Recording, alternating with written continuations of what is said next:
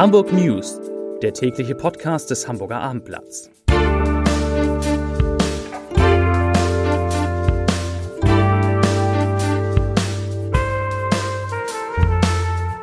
Moin, mein Name ist Cordula Schmitz und heute geht es unter anderem um das tragische Schicksal einer jungen Familie. Durch einen vermutlichen Kunstfehler am UKE starben die Mutter und das ungeborene Kind. Der Witwer kämpft nun für Aufklärung. Weitere Themen sind Sport, Hamburg wird wieder ein Austragungsort der Champions League. Dramatischer Einsatz der Polizei. Mann übergießt Frau an Tankstelle mit Benzin. Bald verboten. E-Scooter dürfen künftig nicht mehr in der U-Bahn mitgenommen werden.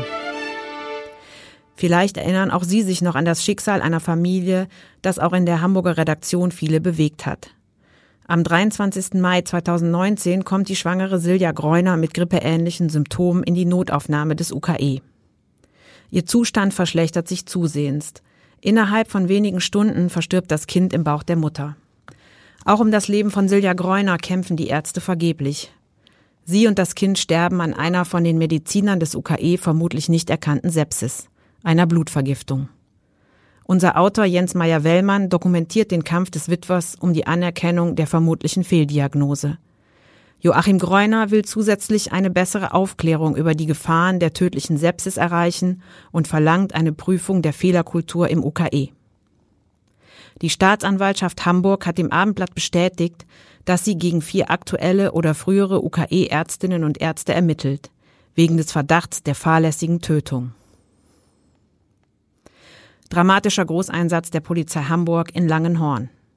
Am Donnerstagmorgen hat ein Mann an einer Tankstelle eine Frau mit Kraftstoff übergossen.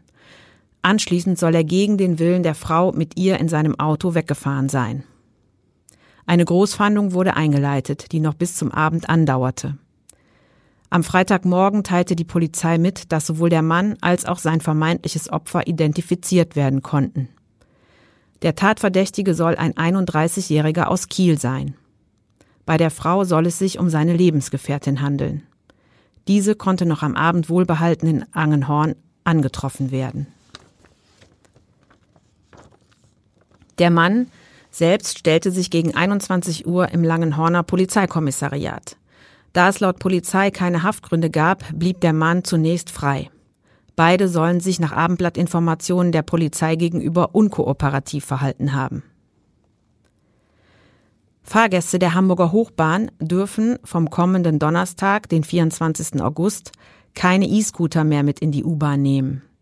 Mit dieser Entscheidung reagiert die Hamburger Hochbahn AG auf international dokumentierte Fälle, in denen es zu Bränden von Akkus an E-Scootern mit starker Rauchentwicklung gekommen ist, teilte der städtische Verkehrsbetrieb am Freitag mit.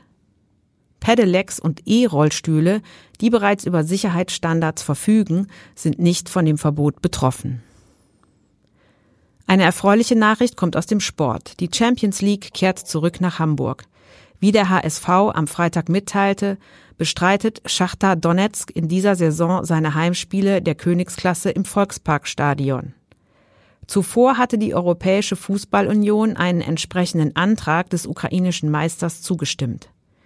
Wegen des russischen Angriffskrieges darf der im Osten der Ukraine ansässige Verein aus Donetsk seine internationalen Heimspiele nicht im heimischen Olympiastadion austragen.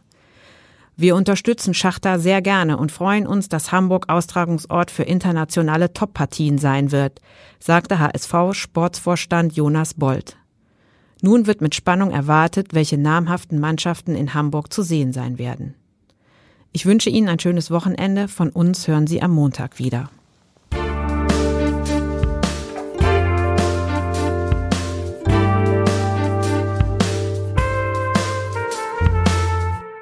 Weitere Podcasts vom Hamburger Abendblatt finden Sie auf abendblatt.de slash podcast.